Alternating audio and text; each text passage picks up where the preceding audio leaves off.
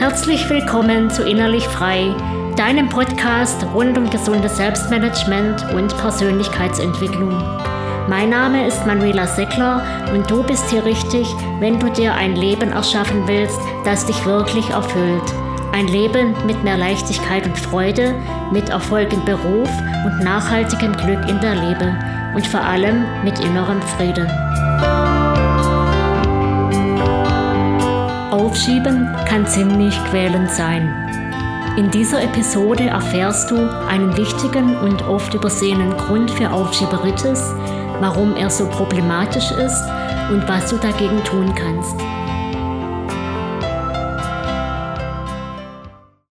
Wer häufig Dinge aufschiebt, ist gut beraten, wenn er erkundet, warum er das tut.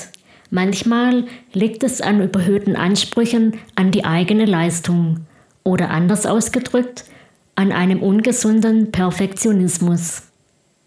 Dabei kann es zu dem scheinbaren Paradox kommen, dass wir gerade diejenigen Dinge aufschieben, die uns ganz besonders am Herzen liegen, die wir unbedingt in herausragender Weise in die Welt bringen wollen.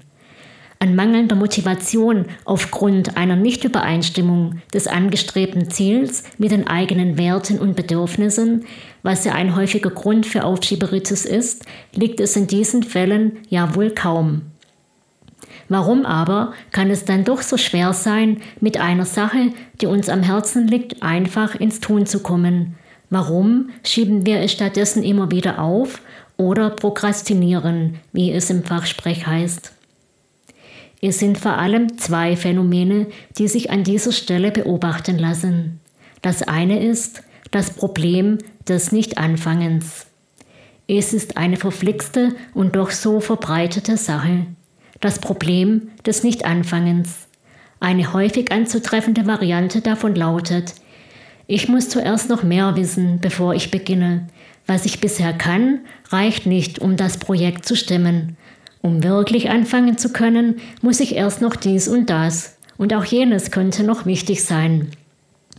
Wir reden uns also ein, dass immer noch mehr benötigt wird, dass das, was wir bereits wissen und können, nicht ausreicht. Wir glauben, dass wir den Anforderungen nicht oder zumindest noch nicht genügen. Doch oft ist das der Sache nach völlig unbegründet und es sind vielmehr negative Denkweisen über uns selbst und unsere eigenen überhöhten Ansprüche, die verhindern, dass wir endlich beginnen.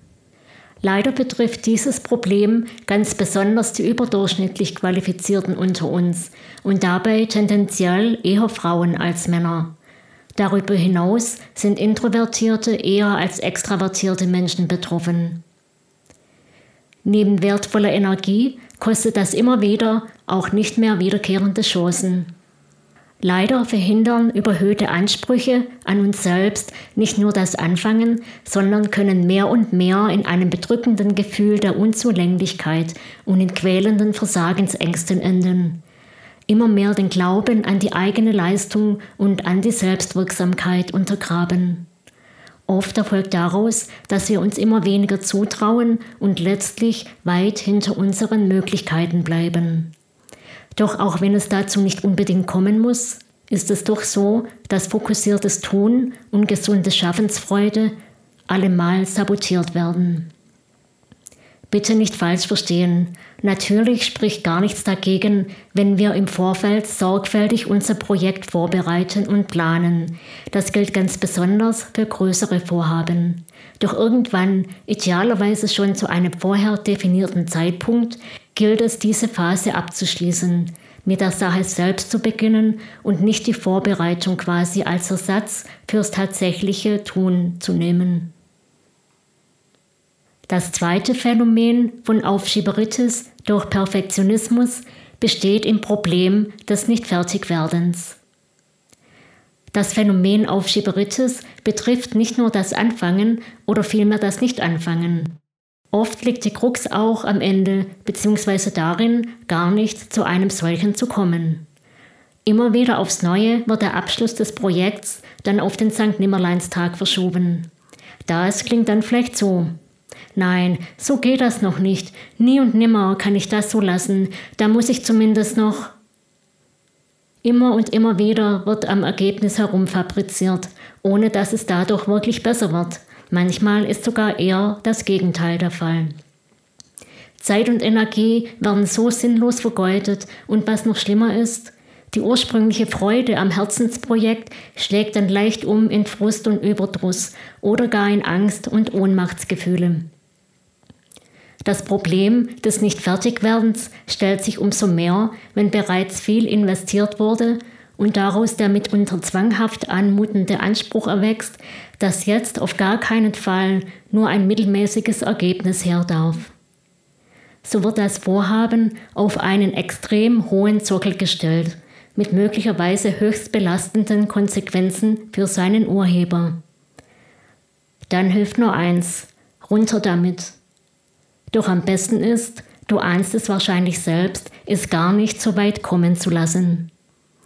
Deshalb habe ich drei Tipps für dich, wie du der Aufschieberitis und Perfektionismusfalle entgehst und dein Wunschprojekt erfolgreich auf die Straße bringst.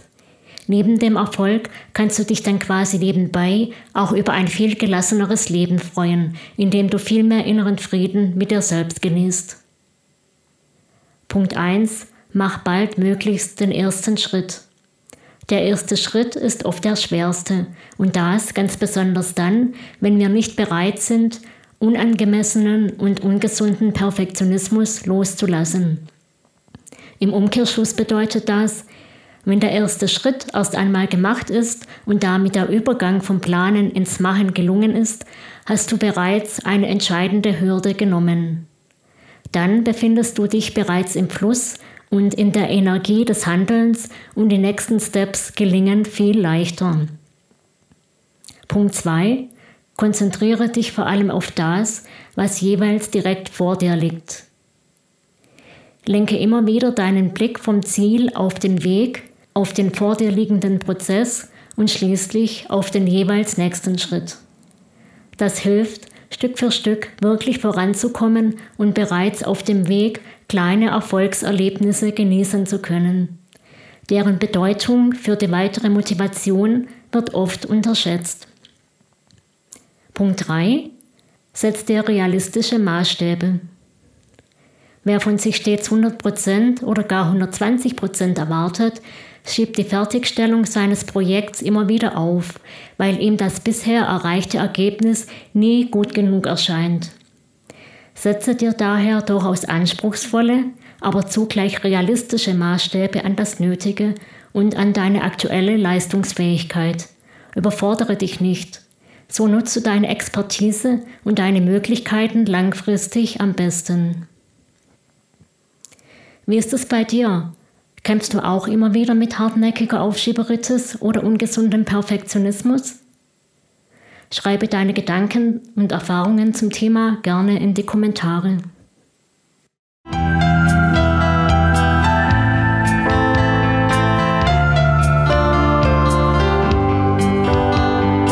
Ich hoffe, dass du etwas für dich mitnehmen konntest und freue mich über deine Bewertung.